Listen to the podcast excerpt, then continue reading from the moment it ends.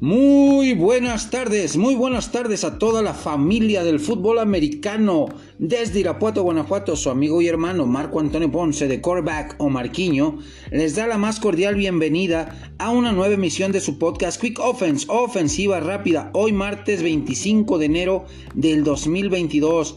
Vamos a desglosar cinco temas, cinco jugadas para remontar un marcador y darle la vuelta para ganar el partido. Primera jugada, primer down, eh, formación escopeta, 5 receptores abiertos. Vamos perdiendo por 4 puntos, 2 minutos 32 en el reloj. Profundos en nuestra yarda 12. Rápidamente vamos con esta jugada analizando el, la ronda divisional de la AFC. Dos partidos espectaculares, dos partidos bastante, bastante bueno los que nos deparó o lo que, lo que nos dejó esta ronda divisional 2021, eh, de la temporada 2021. El primero de ellos, el día sábado, se enfrentaron los Titanes de Tennessee, sembrados número uno, contra el equipo Caballo Negro, los Bengalíes de Cincinnati. Partido interesante, intenso, eh, dramático, espectacular con el regreso de Derek Henry para el equipo de Titanes de Tennessee, quien aportó para la ofensiva una, anotación. Y pues lo importante aquí fue que a pesar de lo cerrado del partido, Bengalíes de Cincinnati no creen en nadie. Siguen ganando partidos, siguen demostrando por qué están en, este, en estas instancias se lleva la victoria 19 puntos a 16 a pesar de 9 capturas sufridas por su mariscal de campo, eh, Joe Burrow, de, manos de la defensiva de los Titanes. Derek Henry, como les digo, aportó con una, carrera anotador. Mm, no se vio tan bien, sí se vio falto de ritmo el tractorcito Derek Henry para los Titanes de Tennessee. Ryan Tannehill lamentablemente cometió tres errores en momentos críticos del partido, en momentos bastante, bastante fuertes, lo cual pues le costó al final de cuentas el partido al equipo de, Titanes de Tennessee y quedar eliminados por el, el, sembrado o el campeón de la división norte de la, de la americana. Pues, ¿qué les puedo decir de este, de este partido? Me encantó, me tocó, me tocó verlo como tal. Muy buen partido, muy bien eh, jugado, a pesar de pues, las nueve capturas. O sea, la defensiva de Tennessee estuvo asediando todo el partido a, a Joe Burrow. El que se llevó las palmas para mí eh, en este partido, sin duda, sin duda es eh, Ivan McPherson, el único pateador drafteado en el draft 2021, quinta ronda para los eh, Cincinnati Bengals, quien se, salió perfecto en su, en su ejecución, cuatro goles de campo y un punto extra, para un total de 13 de los 19 puntos anotados por parte de el equipo bengalí para sellar la victoria 19 puntos a 16. En el otro encuentro, un partidazo, el partido más épico, glorioso, espectacular, eh, donde vimos a dos mariscales de campo divirtiéndose, sabiendo lo que se jugaban, pero divirtiéndose. Me refiero al partido entre Bills y Jefes de Kansas City. En este partido, en tiempo extra logra la victoria 42 puntos a 36 el equipo de jefes de Kansas City para llegar a su cuarta final de conferencia de manera consecutiva. Pero aquí la pregunta que les eh, tiendo a todos ustedes, mis estimados hermanos y amigos de fútbol americano, es esta rivalidad Bills contra jefes el nuevo clásico, eh, como en su momento fue el Brady contra, contra Manning? Yo, a título personal, diría que sí. Son dos corebacks jóvenes, dos corebacks que han, han, crecido y madurado casi a la par, son del mismo draft, si mal no recuerdo. De, vienen de uno ya jugó dos supertazones, uno lo perdió, otro lo ganó. Eh, me refiero a Pat Mahomes y es de la élite. Con 13 segundos nos regaló una serie ofensiva para empatar el partido, llevarlo a tiempo extra y en el tiempo extra ganar el volado y llegar a anotar con Travis Kelsey ese touchdown eh, que les dio la victoria, con lo cual se cerró este emocionante y dramático partido. Eh, el ataque terrestre de ambos equipos funcionó, el ataque aéreo, las defensivas pues sí les tocó eh, sufrir con la gran cantidad de yardas. Entre los dos mariscales de campo, 7 touchdowns, 0 intercepciones, 3 para Mahomes, 4 para Josh Allen. La estrella fue Gabriel Davis, el receptor que se llevó cuatro, eh, las cuatro eh, recepciones anotadoras, perdón, las cuatro recepciones anotadoras para el equipo de los eh, Bills de Buffalo. Devin Singletary aportó, la defensiva hizo su trabajo, pero el poderío de Kansas City con Byron Pringle, con Travis Kelsey, con Tyreek Hill, con Clyde Edwards Alaire em, y la gran, gran variedad de jugadores que tiene la ofensiva del equipo de, jefes de Kansas City, pues ayudó, ayudó en demasía. Fue un partido muy bien jugado por ambas escuadras, nada que reprocharle a ninguno de los dos equipos.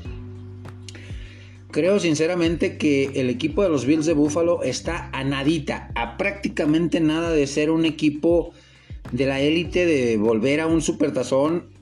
Eh, pequeños detalles, pero creo sinceramente que lo que nos ha dado el equipo de Bills las últimas dos, tres temporadas, llegando a postemporada, siendo competitivo, eh, siendo explosivo, dándonos buen espectáculo, definitivamente eh, merece una ovación de pie este equipo, un reconocimiento a todo el esfuerzo, al gran coacheo de Sean McDermott, a la gran ofensiva, a la gran defensiva, la ofensiva comandada por eh, eh, Brian Dable, que es uno de los candidatos más fuertes a tomar las riendas de alguno de los equipos que están buscando entrenador en jefe.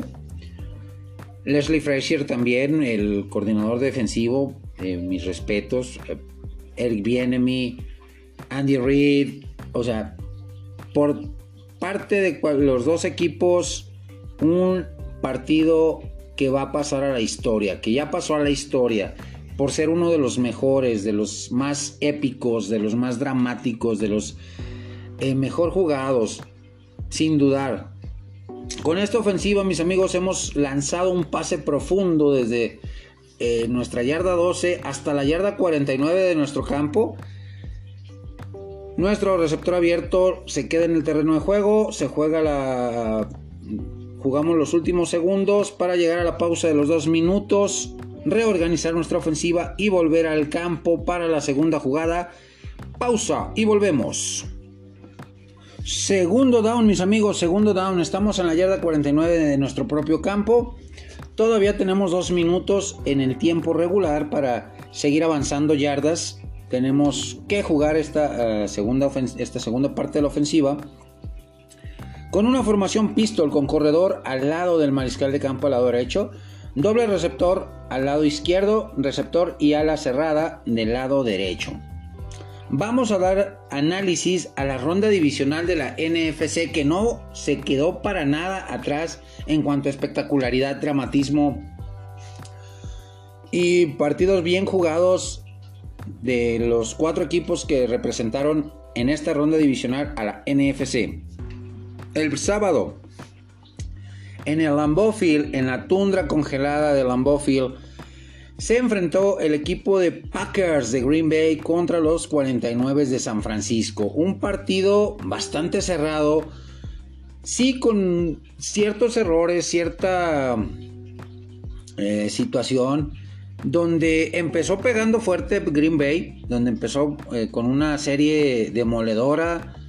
Eh, se encontraba más que fría la defensiva de San Francisco, pero de Miko Ryans y tuvo un planteamiento espectacular, eh, hizo los ajustes necesarios, nulificó todas las armas de Green Bay.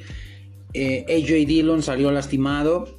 Eh, Aaron Jones no fue un factor tan predominante. Devante Adams tampoco. Y jamás encontró Matt LeFleur y su coordinador ofensivo armas o caminos para hacerle daño a la férrea defensiva de los 49 que estuvo todo el tiempo sobre Aaron Rodgers, que todo el tiempo mantuvo el, partido eh, cercano para eh, pensar en la victoria, para pensar en la remontada. Los equipos especiales hicieron un gran, gran trabajo, sin dudarlo. Hicieron un trabajo excepcional los, los equipos especiales de San Francisco, bloqueándole un gol de campo a Mason Crosby. Eh, en la parte final del medio tiempo, lo cual mantuvo el, marcador pues, cerrado, eh, con ventaja para Green Bay, pero sin dudarlo un envión anímico importante. Divo Samuel fue un factor importante recibiendo, corriendo. George Kiro por igual. Pero quienes se llevaron la, noche o el partido en sí fueron los equipos especiales de San Francisco. Como les, ya les mencioné, bloquearon un, gol de, un intento de gol de campo del siempre efectivo veterano Mason Crosby.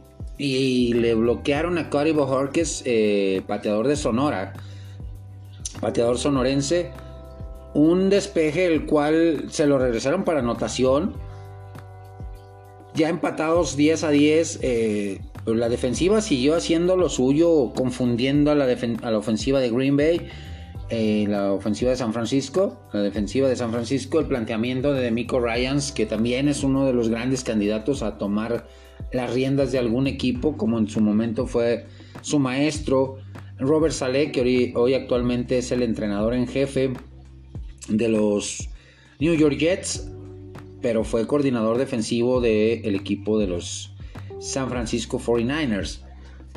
Y pues ya en la, en la parte final del partido, ya con el 10-10, la ofensiva de San Francisco carburó, porque también la defensiva de, Green Bay anuló a Jimmy Garoppolo y a la ofensiva, que movía las cadenas, pero no, no, lograba llegar a zona roja y en zona roja eh, cometió un error gravísimo Jimmy Garoppolo con una intercepción, eh, la cual derivó en la jugada del gol de campo bloqueado a Mason Crosby.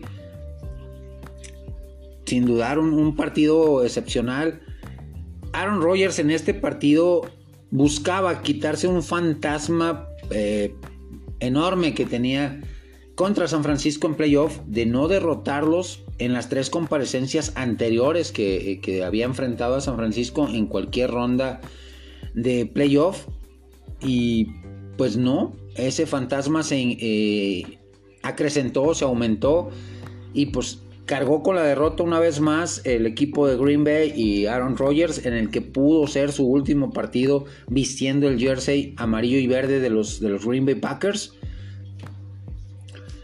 Y San Francisco pues sigue avanzando, llega a la final de conferencia. Vamos a ver eh, si logra escalar el último peldaño para llegar al supertazón nuevamente, como hace un par de temporadas. En otro partido excepcional, espectacular, el equipo de los Rams de Los Ángeles logra derrotar al vigente campeón Tampa Bay Buccaneers en lo que podría ser también el último partido de la épica, gloriosa y abultada carrera de el más ganador quarterback de todos los tiempos y me refiero a Tom Brady. 30 puntos a 27 este partido. Eh, los Rams con un planteamiento defensivo espectacular, atosigando a Tom Brady, le interceptaron un balón, lo capturaron atrás, le fomblearon otros tantos balones, otras tantas jugadas. Eh, todo el tiempo, todo el tiempo sobre Tom Brady y, lo dejaron jugar unos pocos minutos y por poco y le saca el partido. Una, una diferencia de, eh, de 27 a, 4, 27 a 3, de 24 puntos logró remontarla gracias a eh, fumbles, gracias a entregas de balón del, equipo ofensivo de los Rams. Logró despertar la ofensiva de los Tampa Bay Buccaneers. Estuvieron muy cerca. Pero la eh, gran conexión, la gran química entre Cooper Cup, el mejor receptor de esta temporada, el que rompió prácticamente todos los récords de, en una temporada para un receptor abierto, y eh, Matthew Stafford, su mariscal de campo, lograron llevar al, equipo para ponerle el, balón en bandeja de plata a Matt Gay, el pateador, y con esto sellar el triunfo de los Rams 30 puntos a 27 y cerrar eh, con la eliminación de Tampa Bay, el campeón reinante. No pudo defender su título y el equipo de Rams buscará, buscará eh, llegar al Supertazón y ganarlo en su propio estadio, en el SoFi Stadium, como lo hizo el año pasado en el Raymond James, el equipo de Tampa Bay. En esta jugada, en esta parte de la ofensiva, con una flea flicker de nuestra yarda 49, ponemos el balón en la yarda 26 del rival. Tenemos que quemar nuestro primer tiempo, nuestro segundo tiempo fuera. Eh, los tres disponibles, ya habíamos quemado uno. Quemamos el segundo. Estamos en la yarda 29 del rival, 26 del rival. Tiempo fuera con un minuto 37 segundos en el reloj. Pausa y volvemos. Tercer down, mis amigos, tercer down. Estamos en la yarda 26 del rival. Tenemos un minuto 37 en el reloj. Todavía estamos algo retirados de la zona de anotación rival para pensar en la remontada. Vamos con otra formación pistol. Ahora el corredor, el ala cerrado y el receptor van del lado izquierdo. Doble receptor del lado derecho vamos a hacer un análisis rápido del el juego de final de conferencia de la AFC que enfrenta al equipo de los bengalíes de Cincinnati, al equipo Cenicienta, pero que está jugando muy bien, que está teniendo muy buena, muy buena postemporada. Y al equipo de los jefes de Kansas City. Un partido que dos equipos que ya se vieron las caras en temporada regular. Y la victoria fue para el equipo de los Bengalíes de Cincinnati, 34 puntos a 31, un partido dramático, espectacular. Eh, lo cual, con este resultado, pues Kansas City perdió el sembrado número uno a mano de los Titanes de Tennessee, equipo el cual ya echó para afuera el equipo de Cincinnati. En esta postemporada, el ranqueo de las dos ofensivas eh, pues es la 1 contra la 8. En yardas totales, Kansas City en estos dos partidos ha logrado 1050 yardas contra 658 del equipo de los Cincinnati Bengals. Dos ofensivas que tienen armas mayor variedad de armas ofensivas terrestres y aéreas por parte del equipo de los jefes de Kansas City. Dos buenas líneas ofensivas, dos mariscales de campo, uno ya con un recorrido importante en postemporada como es Patrick Mahomes.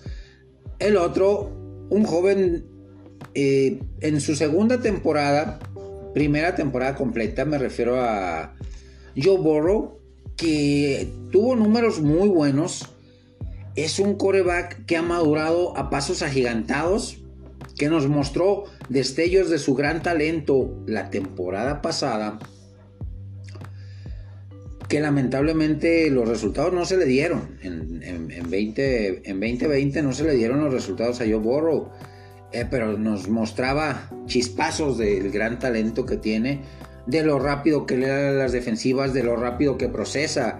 Eh, los posibles ajustes que se puedan hacer dentro de la misma ofensiva, de la misma defensiva rival y, cómo nulificarlos, cómo eh, hacer daño y generar yardas o anotaciones con sus armas ofensivas. Sin dudarlo, eh, pues Patrick Mahomes es un coreback que se reinventa partido a partido, que esta temporada empezó eh, de, menos a más el equipo de Kansas City, pero poco a poco fue mostrándonos el nivel al que nos tiene acostumbrados. Una ofensiva bien coordinada por parte de Eric Bienemy, un cocheo espectacular, cerebral, muy eh, intuitivo por parte de Andy Reid. La contraparte, Cincinnati, un muy buen coach eh, en la persona de Zach Taylor, que sabe, ha sabido llevar a este equipo a lo largo de la temporada a mostrarnos una, un fútbol americano refrescante, un fútbol americano de garra, de espíritu, de lucha, de, explosividad, bien administrado. Pues van a ser, va a ser un duelo de dos mariscales de campo, el experimentado contra el joven. El ya campeón de Supertazón y MVP de Supertazón como Patrick Mahomes contra Cincinnati y, Joe Burrow, que se ve que va a tener una carrera espectacular en la NFL. En las yardas terrestres, en las yardas aéreas, el circo aéreo de estos dos equipos, pues es bastante, bastante atractivo. Eh, el equipo de Cincinnati logró 505 yardas, 605 yardas, 505 505 contra 742 por aire. La gran variedad de armas que tiene Kansas City, Byron Pringle, Michael Harman, de Marcus Robinson, eh, Jared McKinnon, Tark Hill, eh, se me van los nombres, eh, Travis Kelsey, el gran ala cerrado, pues se comparan eh, eh, o, si es mayor la variedad a diferencia de las armas que tiene Joe Burrow ofensivamente, aéreamente hablando, Jamar Chase, Tyler Boyd, CEO Suma. Em, si es un poquito más reducido el número, la cantidad de jugadores que tiene Cincinnati en ataque aéreo que lo que nos presenta Kansas City.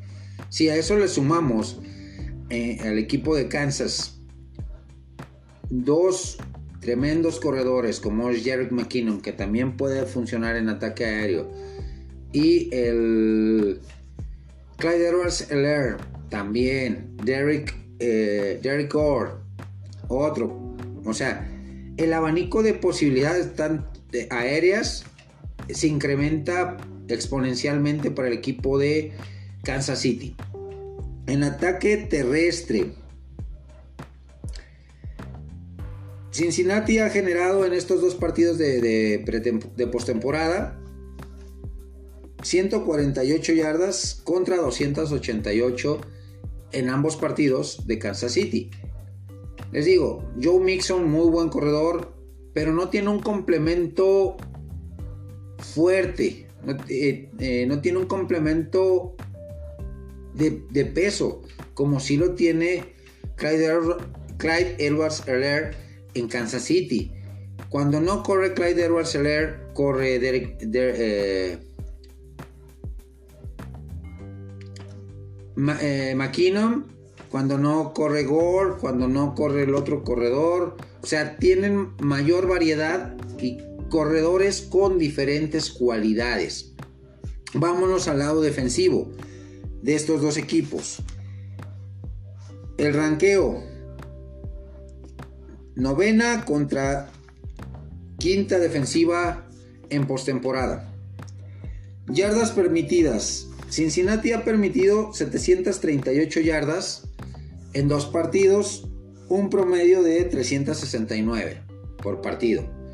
Por su parte, Kansas City ha permitido 679, 359.5 yardas en cada partido. Son dos defensivas vulnerables pero que saben cerrarse en momentos importantes. Son dos defensivas que en cuanto a nombres sí eh, están un escaloncito abajo el equipo de Cincinnati, pero que son jugadores con mucha garra, con mucha personalidad, que no dan una jugada por perdida, que saben eh, eh, bloquear, que saben generar presión al mariscal de campo, igual Cincinnati, igual Kansas City. En yardas aéreas permitidas, 243 para Cincinnati en dos partidos, en un promedio de 124.5 contra 165 yardas que ha permitido al equipo de Kansas City.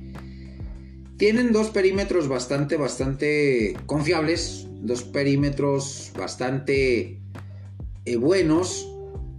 El equipo de Kansas City tiene la gran duda de su safety y líder, el Honey Badger. Eh, ah, se me fue el nombre. que está lastimado. Pero tiene a Daniel Sorensen, tiene otros jugadores con quienes pueden cubrir ese, ese hueco de de, Honey Badger. Cincinnati también tiene un perímetro bastante, bastante respetable, sin dudarlo. En yardas terrestres, aquí es donde digamos que hay complicación.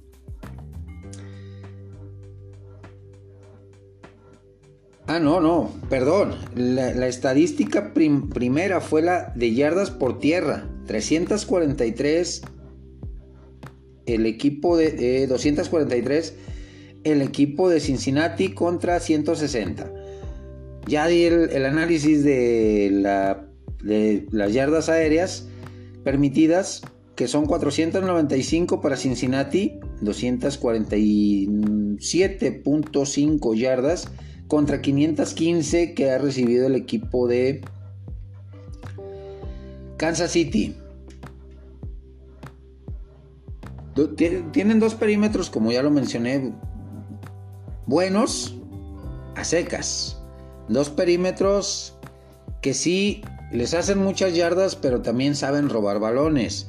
Dos perímetros eh, que pueden ser eh, Punto débil para cualquiera de los dos equipos si buscamos un partido de características aéreas entre estos dos, pero creo que a estas alturas eh, de, la temporada, ya con el campeonato de por medio, sinceramente va a ser un partido balanceado con ofensivas muy largas por parte de Cincinnati para no tener que lidiar con Patrick Mahomes mucho tiempo en el terreno de juego y que canse a su defensiva.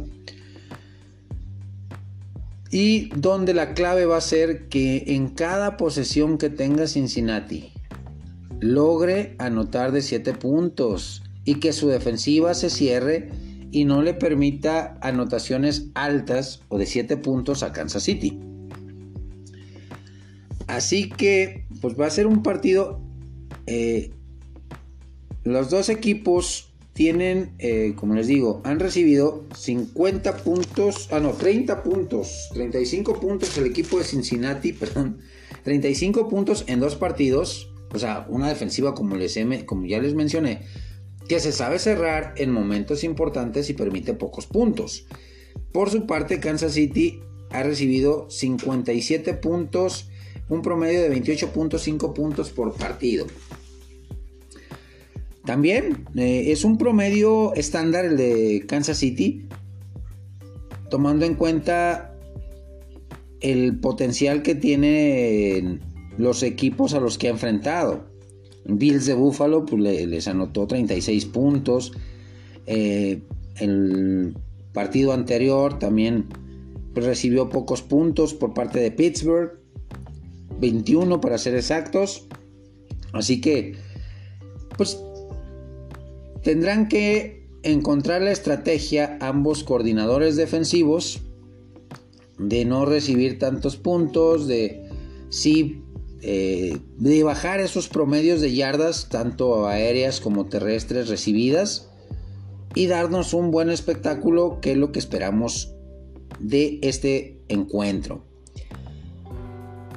Pues, eh, momento del pronóstico momento del pronóstico, el cual pues sí inclina la balanza un poquito la experiencia hacia el equipo de Kansas City para repetir como equipo reinante en la de conferencia americana y llegar al supertazón número 56 en Los Ángeles, California, en el SoFi Stadium.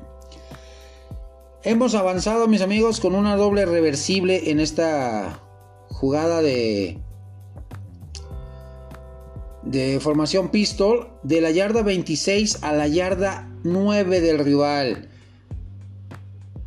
Tenemos que jugar el cuarto down, nos quedan 52 segundos, tiempo fuera para eh, generar la jugada del cuarto del cuarto down. Estamos poquito retirados de la zona de anotación, así es que vamos a planear muy muy bien la última jugada, la última estocada para poder lograr a la tierra prometida y conseguir el touchdown ganador. Pausa y volvemos. Cuarto down, mis amigos, cuarto down. Estamos en la yarda 9 del rival. Tenemos que buscar la jugada más específica para lograr anotar. Vamos con otra formación pistol en la yarda 9. Ahora vamos con doble ala cerrado, doble receptor y corredor al lado derecho del mariscal de campo. Vamos a hacer el análisis de la final de conferencia de la conferencia nacional que enfrenta por tercera vez en esta temporada al equipo de Los Ángeles Rams contra el equipo de los San Francisco 49ers. Las dos comparecencias anteriores de estos dos equipos fueron victorias para el equipo de San Francisco.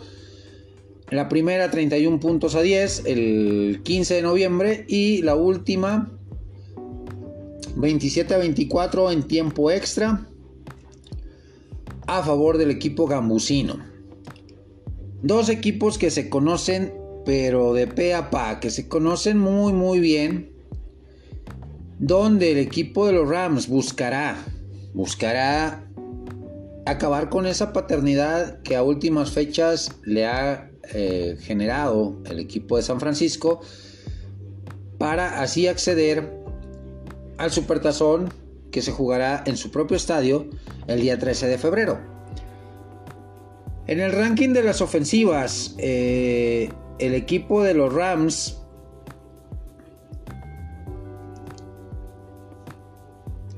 en el, eh, equipo de Rams eh, fue la, de, la ofensiva número 3 contra la ofensiva número 11 de San Francisco. San Francisco vino de, menos, de más a menos en esta eh, postemporada, consiguiendo sí las victorias eh, de manera apretada, de manera cerrada, pero generando muy pocas yardas, generando eh, partidos muy cerrados contra los Vaqueros de Dallas, aprovechando errores de los Vaqueros, 14 castigos. Su ofensiva tuvo un buen planteamiento en ese partido y supo ganarle al equipo de la Estrella Solitaria muy bien. Jimmy Garoppolo con su tendencia poco cordial a cometer errores, entregar balones. Volvió a repetirse esta situación contra Green Bay en el partido de ronda divisional. En momento crítico del partido se saca la victoria 13 puntos a 10 donde los equipos especiales brillaron, donde el pateador Robbie Gold eh, con sus 17 años de experiencia ayudaron a los 49 a obtener la victoria sobre un equipo de Green Bay que venía como sembrado número uno, que venía como el equipo dominante con un Aaron Rodgers teniendo un temporadón, pero que no pudo sacudirse los fantasmas de de temporadas anteriores en, postemporada contra San Francisco e incrementa su récord negativo a 0-4 en partidos de playoff contra el equipo de la Bahía de San Francisco. Dos equipos, como les menciono, los Rams con una ofensiva variada, espectacular, eh, explosiva, muy bien coachada por eh, Sean McVay. Una ofensiva pues que ha encontrado en Matthew Stafford la pieza importante en, la posición de mariscal de campo, la experiencia de Stafford eh, le ha ayudado bastante. Sí, en la temporada regular cometió errores muy marcados el buen Matthew Stafford, eh, intercepciones y pick six eh, bastante ridículos para un coreback de su, de su experiencia, pero en postemporada ha jugado de manera espectacular, por nota, no ha cometido errores. Em, ha sido el líder de este equipo, no lo demostró en la, ofensiva eh, final para lograr sellar la victoria contra Tampa Bay que iba a remontar ese partido gracias a los errores de los mismos Rams pero con dos pases soberbios, dos pases espectaculares a Cooper Cup, su mejor arma, Matthew Stafford logró uno de 22 yardas y uno de 44 para poner el, balón en bandeja de plata a Matt Gay, el pateador, y sellar el, el triunfo 30 puntos a 27 a favor de los Rams en la ronda divisional. Defensivamente hablando,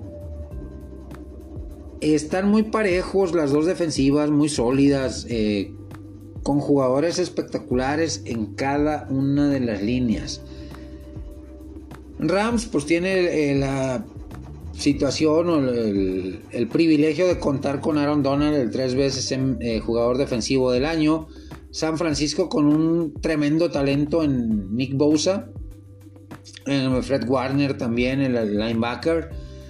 Tienen los elementos, las dos defensivas, para que sea un juego de pocos puntos, un juego que se pueda definir en tiempo extra, sin dudarlo. Este de San Francisco contra los Rams. Ataque, ataque aéreo, tienen armas los dos equipos, tienen em, buenos corredores, tienen buenos receptores, buenas alas cerradas. Sí está un, uno o dos escalones arriba George Kiro sobre el buen Tyler Higby, pero Tyler Higby es muy, muy, es un ala cerrado muy confiable, muy confiable, que es una de las principales o de los principales blancos de Matthew Stafford para conseguir primeros y dieces. El pronóstico para este partido. Para este partido me quedo definitivamente con un pronóstico reservado, pero me tengo que inclinar hacia un equipo.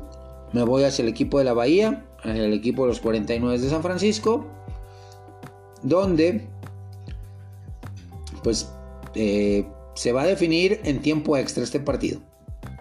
Se va a definir en tiempo extra la, eh, la jetatura, la paternidad, como le quieran llamar, de los 49 sobre Rams se va a mantener por la experiencia que tiene el equipo de San Francisco en estos menesteres. Sí, el equipo de Rams está plagado de superestrellas en todas las posiciones, pero vimos lo vulnerable que es y lo fácil que pierde algunas veces la marca Jalen Ramsey, que es un tremendo talento, pero que ya le encontraron la maña, que ya le encontraron la maña y Divo Samuel, eh, Brandon Ayuk y el resto de receptores abiertos pueden hacerle mucho daño al, equipo de los Rams. Va a ser un, duelo de dos estrategas con grandes cualidades, de dos entrenadores en jefes con grandes cualidades, que saben ajustar, que saben jugar eh, este tipo de, de partidos con una precisión milimétrica pero sí me quedo con el equipo de los 49 de San Francisco para lograr el boleto al Super Tazón. Hemos, hemos logrado anotar, mis amigos, touchdown, un pase de 9 yarditas al slot en la parte intermedia a uno de nuestros alas cerrados que logra llegar a la zona de anotación y entrar para conseguir el touchdown ganador. Vamos rápidamente con el análisis y la conversión de dos puntos para cerrar este partido. La primera parte de la conversión de dos puntos, vamos a hacer un análisis de lo que han sido los cuatro mariscales de campo que tendremos en la final, en las dos finales de conferencia, tanto de la conferencia nacional como de la americana. Y me refiero, primero voy con el análisis de los dos rivales de la conferencia americana, Pat Mahomes contra Joe Burrow. Pat Mahomes, ya sabemos el gran talento, la gran calidad que tiene Patrick Mahomes, el liderazgo,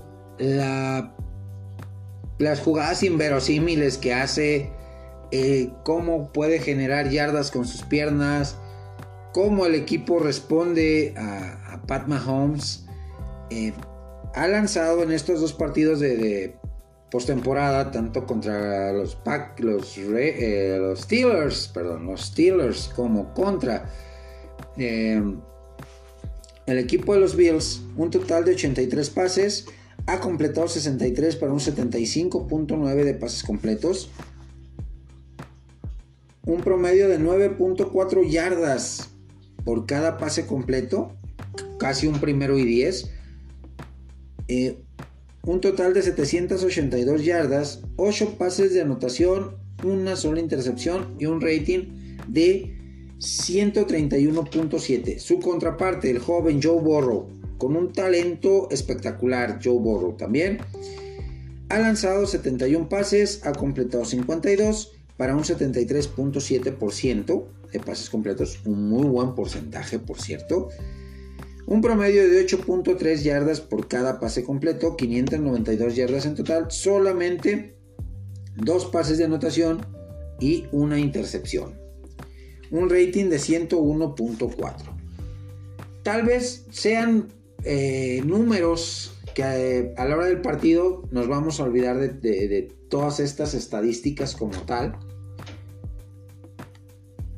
y veremos qué pesa más, si la experiencia contra la motivación. La experiencia de los, los jefes de Kansas City que buscan su cuarta final de conferencia de manera consecutiva o nos vamos con el gran momento anímico, emocional, eh, de motivación que tiene el equipo de Cincinnati que desde las épocas de Boomer Esiason, Nicky Woods, eh, no llegaban a un, nuevamente a un supertazón.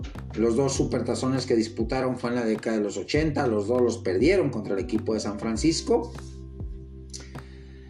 Y pues Pat Mahomes y, y su gran arsenal de armas ofensivas pues nos hace pensar que sí va a ser un duelo un poquito disparejo. En temporada regular se vieron las caras, ganó Cincinnati eh, le quitó la posibilidad del número uno sembrado a Kansas City. Eh, así que va a ser un, duelo de mariscales de campo bastante atractivo, bastante interesante. Sí, eh, está uno o dos escalones arriba. El gran abanico de armas ofensivas, aéreas y terrestres que tiene el equipo de Kansas City sobre el equipo de Cincinnati. Nos vamos con el análisis de los dos mariscales de campo de la conferencia nacional. Matthew Stafford contra Jimmy Garoppolo. Matthew Stafford ha lanzado 55, ha completado 41, un eh, porcentaje de 74.5, 10.3 yardas en promedio por cada pase completo. Un promedio bastante fuerte, un promedio eh, pues más allá de, de, que cada pase completo de Matthew Stafford logra un primer y 10 y poquito más por cada pase completo. Cuatro pases de anotación, cero intercepciones, un rating de 131.5. Su contraparte, Jimmy Garoppolo, ha lanzado 44 pases, ha completado solamente 27 para un 61.4%. Un porcentaje bajo para lo que es una postemporada, sinceramente. 6.9 yardas en promedio, de acuerdo a lo que es el sistema de costa oeste, pases cortos, eh, de bajo porcentaje de riesgo, 303 yardas, 0 pases de anotación, 2 intercepciones. Una contra Vaqueros de Dallas y otra en la yarda 1 contra los eh, Green Bay Packers el partido pasado. Aquí sí hay una diferencia enorme en cuanto a los mariscales de campo. Los dos son muy talentosos. Uno más veterano, Matthew Stafford, tiene ya casi 34 años. Jimmy Garoppolo va, todavía no llega a los 30, está en los 29. Pero sí eh, marca una diferencia muy fuerte la gran conexión que tiene Matthew Stafford con su receptor Cooper Cup. Por su parte, la ofensiva de San Francisco, con pases cortos a zonas eh, intermedias, el brazo de Jimmy Garoppolo es un brazo de mucho toque, mientras que el de Stafford es de potencia, es de, también tiene toque, pero es más de, de, bazooka, es un, son obuses.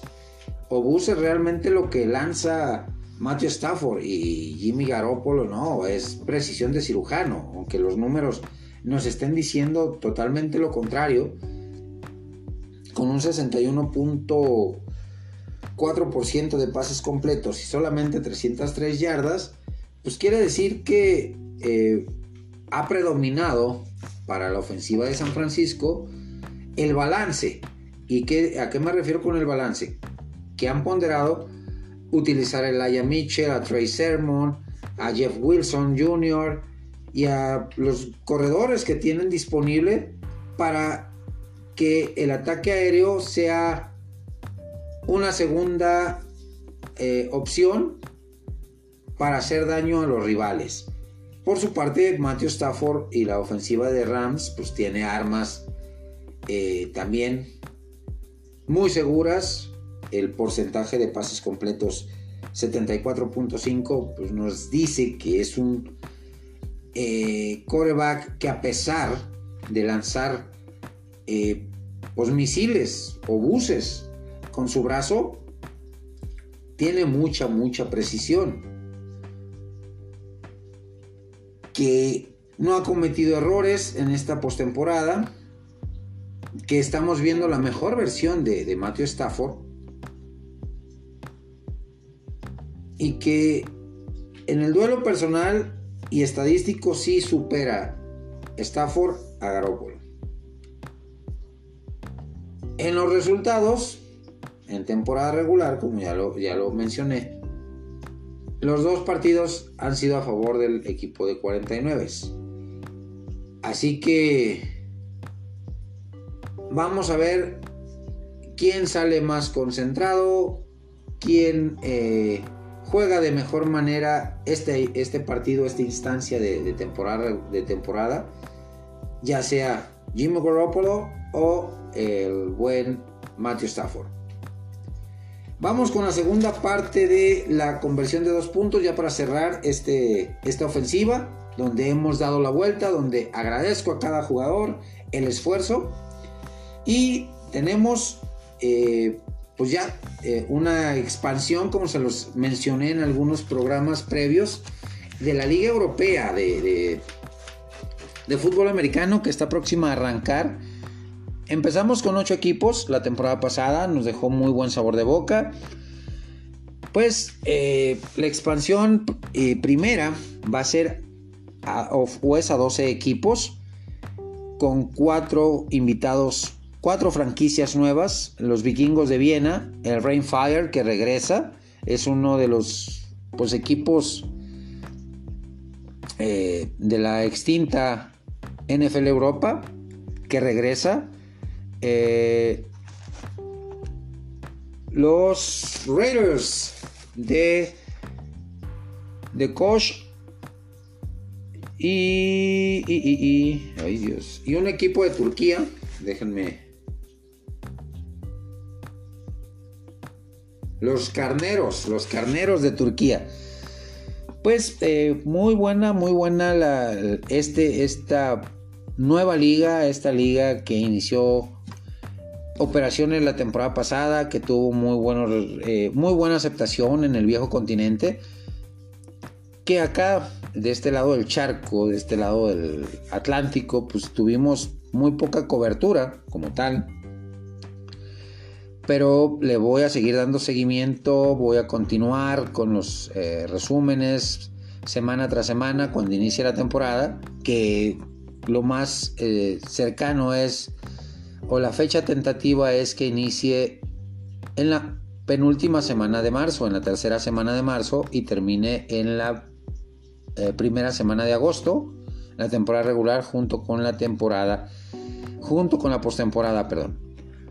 Y de la USFL, la otra liga primaveral que vamos a tener en este, a partir de este 2022, seis equipos ya presentaron entrenador en jefe. Falta aún dos de los ocho que están disponibles para esta liga, que también eh, de voz de su vicepresidente Darrell Johnston, el famosísimo Moose, aquel fullback eh, legendario número 48 de los Dallas Cowboys, que para 2023 se espera una ampliación de 8 a 14 equipos de la USFL.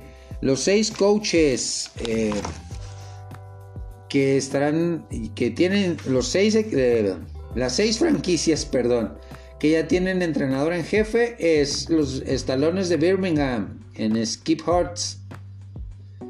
Eh, Kirby Wilson con los Pittsburgh Maulers. Kevin Sumlin con los Gamblers de Houston. Mike Riley con los Generales de Nueva Jersey. Todd Haley, el legendario Todd Haley de la NFL. Con los Bandidos de Tampa Bay y Bert Andrews con las Estrellas de Filadelfia. Aún faltan dos equipos de la USFL por presentar a sus entrenadores en jefe, pero ya está tomando forma también este, esta liga, la cual los invito, eh, sigamos eh, durante su temporada regular.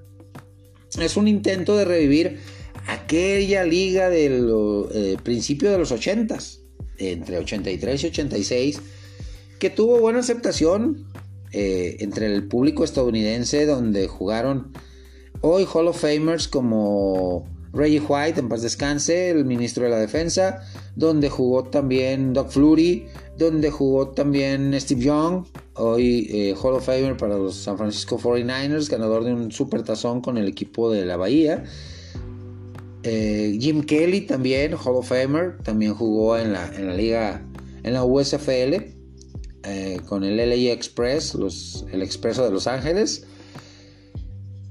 Mm, dentro de la expansión para 2023, eh, pues se están barajando sedes como Los Ángeles, eh, como Orlando, como Sacramento, como San Antonio, como Raleigh, eh, como Washington también. Pues vamos a ver, vamos a ver qué, determina, qué resultado da en esta su primera temporada. De regreso después de aquel cierre tan abrupto en, el 85, 85, 86. Esta liga que pues tiene, tiene argumentos y pues es un paliativo eh, tanto la liga, la USFL como la liga europea, como la XFL que va a llegar en 2023. Para el espacio tan enorme que tenemos los aficionados, los que amamos este deporte del fútbol americano,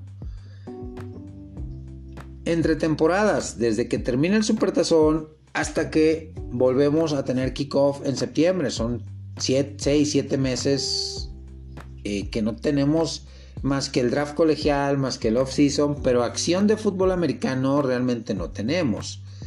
Y pues estas ligas vienen a cubrir esos espacios, ese espacio tan grande, con competencia real, con eh, jugadas espectaculares, con jugadas eh, eh, con resultados cerrados, con partidos en, en paliza, con partidos que se definen en tiempo extra. Creo sinceramente que son buenos proyectos, tanto la USFL, la XFL, que regresa en 2023, la Liga Europea, la Liga Canadiense, son muy buenos proyectos, hay que darles ese bote de confianza y hay que disfrutarlos al máximo. Me despido, mis amigos, con un hasta pronto, hasta la siguiente semana. Disfrutemos estas finales de conferencia. Dos partidos espectaculares, como ya los, los desglosé en este podcast, en este episodio. Me despido con un cordial saludo para mi amigo y mi hermano Salvador Kobe, que semana a semana o prácticamente diario eh, tocamos temas de fútbol americano, Rodrigo Garza de Monterrey, eh, Oscar Méndez de, Durango, todos, todos los grupos de fútbol americano a los cuales tengo el gusto y placer de pertenecer, de los diferentes equipos, de Vaqueros, de 49, de, de Raiders, de Chiefs, de, Saints, que lamentablemente pues, los Saints eh, se acaban de quedar por la información que he recibido sin entrenador en jefe. Sean Payton ha decidido poner parte final a su carrera como entrenador en jefe. Se ha retirado, así que el otro equipo que se suma a la búsqueda de entrenador en jefe, los Santos de Nueva Orleans. Nos vemos la próxima semana. Escucho sus puntos de vista sobre cada uno de los temas y sus propuestas de temas para los siguientes programas. En este su podcast en mis redes sociales, en Facebook, Twitter, WhatsApp como tal. Me despido, hasta la próxima.